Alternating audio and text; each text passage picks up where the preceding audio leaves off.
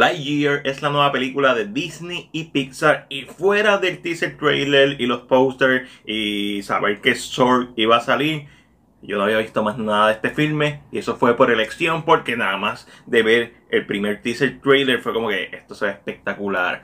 Pero yo pensaba que esto era la historia real que inspiró al muñeco, ¿verdad? El juguete Buzz Lightyear. Y no, esta es la película que Andy vio y que después hicieron los juguetes de esa película, las figuras de acción.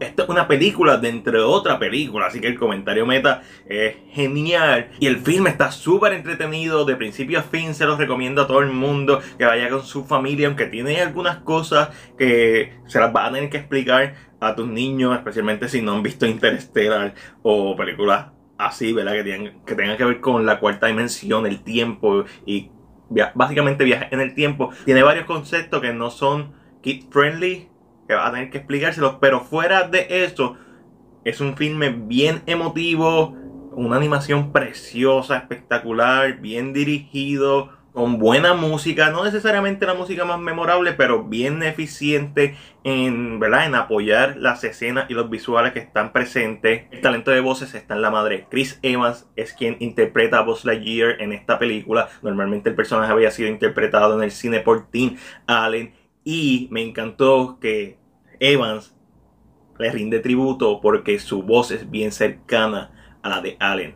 Y por cierto, ambos actores cumplen el mismo día, junio 13. Que si termino de editar esta reseña a tiempo, se supone que sea hoy. Y el primer acto de esta película es perfección, impactante, emotivo, profundo, excelente en todos los sentidos narrativo, visual, auditivo, o sea, es perfección. Durante el primer acto yo estaba llorando, así de buenos son los primeros 20, 30 minutos de esta película. Filmes como Up o Soul son de los poquitos filmes que me han hecho llorar durante sus primeros minutos y esta película lo hizo. Además tiene todas estas referencias a filmes de ciencia ficción como 2001 Space Odyssey, obviamente Star Trek, Star Wars, que no se olvide Alien mi favorita fue una a Starship Trooper. Pero imagínate todo eso añadiéndole la magia de Pixar. O sea, en la madre. Y después la película continúa y se vuelve la típica película en que unos inadaptados se tienen que unir para usar sus habilidades únicas y salvar el mundo. Y todo lo, lo hecho en el primer acto de manera tan espectacular. Pues, ahí se queda. ¿Por qué? Porque a pesar de que esta película es buena, altamente recomendada para que vaya a verla con la familia, nada supera el primer acto. El primer acto es el Everest y todo lo demás pues se queda bien superficial, lo cual hace que sea más agravante para mí. después de ese primer acto, pues la película se haya vuelto tan normal, tan ok. Es buena, no me malinterpreten, es buena, pero se perdieron tantas oportunidades. La revelación, hay un twist del villano que cuando salió por primera vez, obviamente Sword, no es que está mal escrito, es que dejaron cosas al aire con la expectativa de una secuela. Y yo estoy bien en contra de eso. Esta película perdió oportunidades claves con el villano, con darle un arco de redención al villano que si hay una secuela probablemente ahí es que vamos a ver ese arco de redención.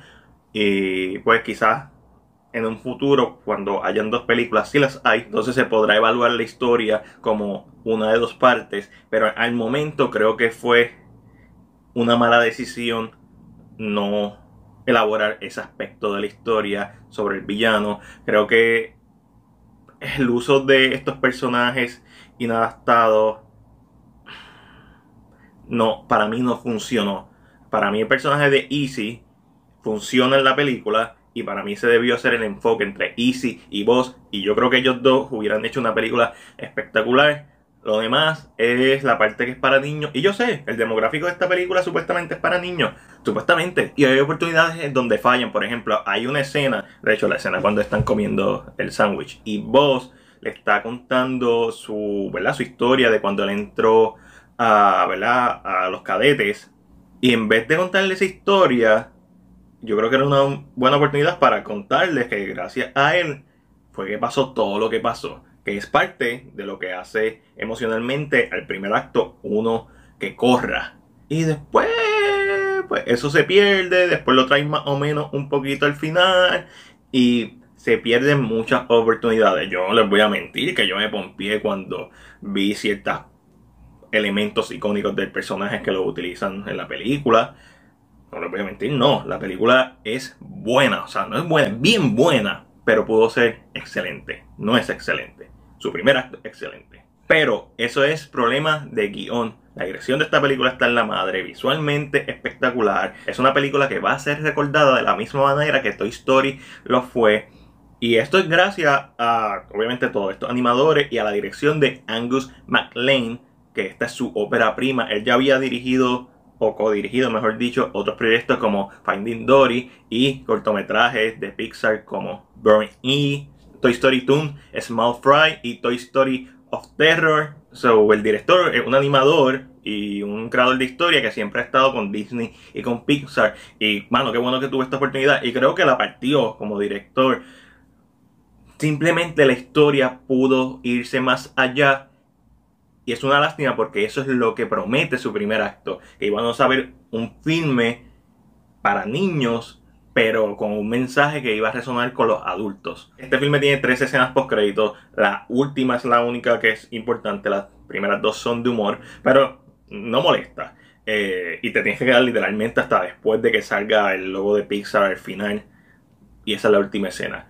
Y es la promesa de esta historia continuará. Es la promesa de una secuela. La voy a ver, no me malinterpreten, porque hay la posibilidad de, como Doom, que al unir las dos partes sea una mejor historia en general. Pero hasta que esto no pase, tengo que evaluar este filme por lo que es, por lo que trae y por lo que le falta. Y algo que no entiendo es que si esta película es una película dentro del mundo de Toy Story y lo que quieren hacer es un universo cinemático, perdieron la gran oportunidad de en los créditos enseñarnos detrás de cámaras o a los personajes caminando por la alfombra roja. Perdieron esa oportunidad porque esa oportunidad se prestaba para hacer una película como esta, pero de Woody.